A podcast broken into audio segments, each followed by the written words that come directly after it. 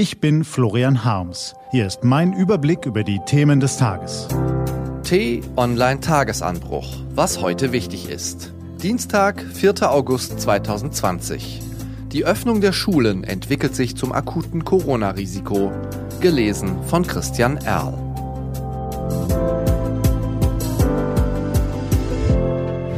Was war? Das ist mal klare Kante. Gerade eben erreichte mich aus einer deutschen Wochenzeitung, die Sie alle kennen, die Nachricht, Schulschließungen sind extremst effektiv in der Pandemie. Ich würde gerne provokativ sagen, wenn wir unseren Kindern schaden wollen, sind sie in der Tat effektiv. Diese Sätze sagt nicht irgendwer, sondern Wieland Kies, federführender Wissenschaftler bei einer der größten deutschen Corona-Studien unter Schulkindern, durchgeführt in Sachsen. Der Mann muss es wissen. Die aufrichtige Sorge um das Schicksal der jungen Generation war herauszuhören, als der Leipziger Professor die Ergebnisse seiner Studiengruppe referierte. Zu Risiken und Nebenwirkungen des Lockdowns in Schulen gibt es vieles zu erzählen, das zwischen schlecht und schlimm rangiert. Kaum ein Bereich der Corona-Regeln ist so umkämpft und emotional aufgeladen wie die Frage, in welchem Umfang Kinder in Schulen und Kindergärten zurückkehren. Dabei geht es längst nicht nur um das Wohl der Kleinen. Eingeschränkter Schulbetrieb oder gar geschlossene Schulen legen auch die Eltern an die Kette. Die gehen irgendwann zu Hause auf dem Zahnfleisch, statt im Betrieb oder Büro ihr Einkommen und unser aller Bruttosozialprodukt zu erwirtschaften. Einschnitte im Bildungs- und Betreuungswesen treffen die deutsche Wohlstandsmaschinerie ins Mark. Bildungspolitiker und Kultusminister werden deshalb nicht müde, die neue Vokabel vom Regelbetrieb zu beschwören, der die Normalität an den Schulen wiederherstellen soll. Wie die in der Praxis aussieht?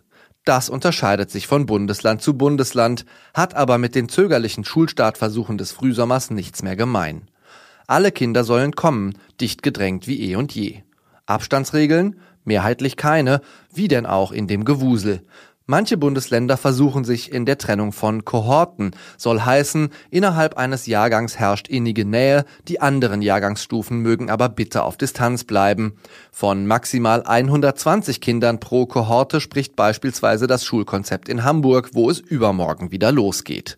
Für die tägliche Corona-Party ist das bereits eine stattliche Größe. Kann das gut gehen? Ja, sagt Professor Kies. Im Mai und Juni waren Kinder in Sachsen kaum Träger von Antikörpern und nicht aktiv infiziert. Also wer da über Schulschließungen reden will, den kann ich nicht verstehen, sagt er. Tatsächlich tut das gegenwärtig auch keiner mehr. Vielmehr geht es darum, wie viel Schule wir uns leisten können, ohne die Reise in den zweiten Lockdown anzutreten. Zu dieser Frage haben die eigentlich erfreulichen Zahlen aus Sachsen allerdings nichts beizutragen. Im Erhebungszeitraum war Covid-19 dort bereits zur Strecke gebracht. Kein Wunder also, dass man keine akuten Infektionen fand, findet auch der Professor. Also haben die Forscher per Antikörpertest zusätzlich nach zurückliegenden Infektionen gesucht, die aus der ersten Krankheitswelle hätten stammen können. Auch dabei haben sie kaum etwas gefunden. Die Zahlen belegen deshalb nur, dass Deutschland die Pandemie schnell und erfolgreich niedergerungen hat. Zum Risiko des regulären Schulbetriebs sagen sie nichts. Die Schulen waren während der großen Welle, die so groß gar nicht war, sowieso geschlossen. Um zu erfahren, was passiert, wenn man auf die Vorsicht in der Schule pfeift, müssen wir deshalb ins Ausland schauen. In Israel waren angesichts beneidenswert niedriger Infektionszahlen die Schulen schnell wieder auf und ebenso schnell wieder dicht. Das Land kämpft inzwischen mit hohen Infektionsraten, selbst ein vollständiges Ausgangsverbot wird diskutiert. Aus den USA hören wir von vergleichbaren Rückfällen beim Versuch, die Kinder wieder die Schulbank drücken zu lassen. In einem einzigen Sommerferienlager wurden hunderte Kinder infiziert. Das klingt nicht gut. Hierzulande behelfen sich die zuständigen Minister angesichts steigender Infektionszahlen mit Spontanankündigungen einer schulischen Maskenpflicht, von der noch vor Wochenfrist keine Rede war. Doch Aktionismus ist kein Plan. Anstatt blindlings mit dem Regelbetrieb in die Vollen zu gehen, wäre ein stufenweises Herantasten, ein vorsichtiges Hochfahren des Unterrichts, die schrittweise Vergrößerung der Gruppen vermutlich sinnvoller. Denn von einem Rückschlag haben weder die Eltern noch die deutsche Wirtschaft etwas, von den Kindern und Jugendlichen ganz zu schweigen. Wir könnten uns zu Schulbeginn wohler fühlen, wenn die Kultusminister und Schulbehörden das getan hätten, was sie von ihren Schützlingen zu Recht verlangen ihrer Hausaufgaben. Was steht an? Die T-Online-Redaktion blickt für Sie heute unter anderem auf diese Themen. Jean-Claude Juncker hat Zeit seines Lebens Politik gemacht. Im Interview mit T-Online blickt er sorgenvoll auf Europa. Die Staatsanwaltschaft in Manhattan pocht weiter auf die Einsicht in Finanzunterlagen von US-Präsident Donald Trump und der Grenzkonflikt zwischen Israel und Syrien verschärft sich.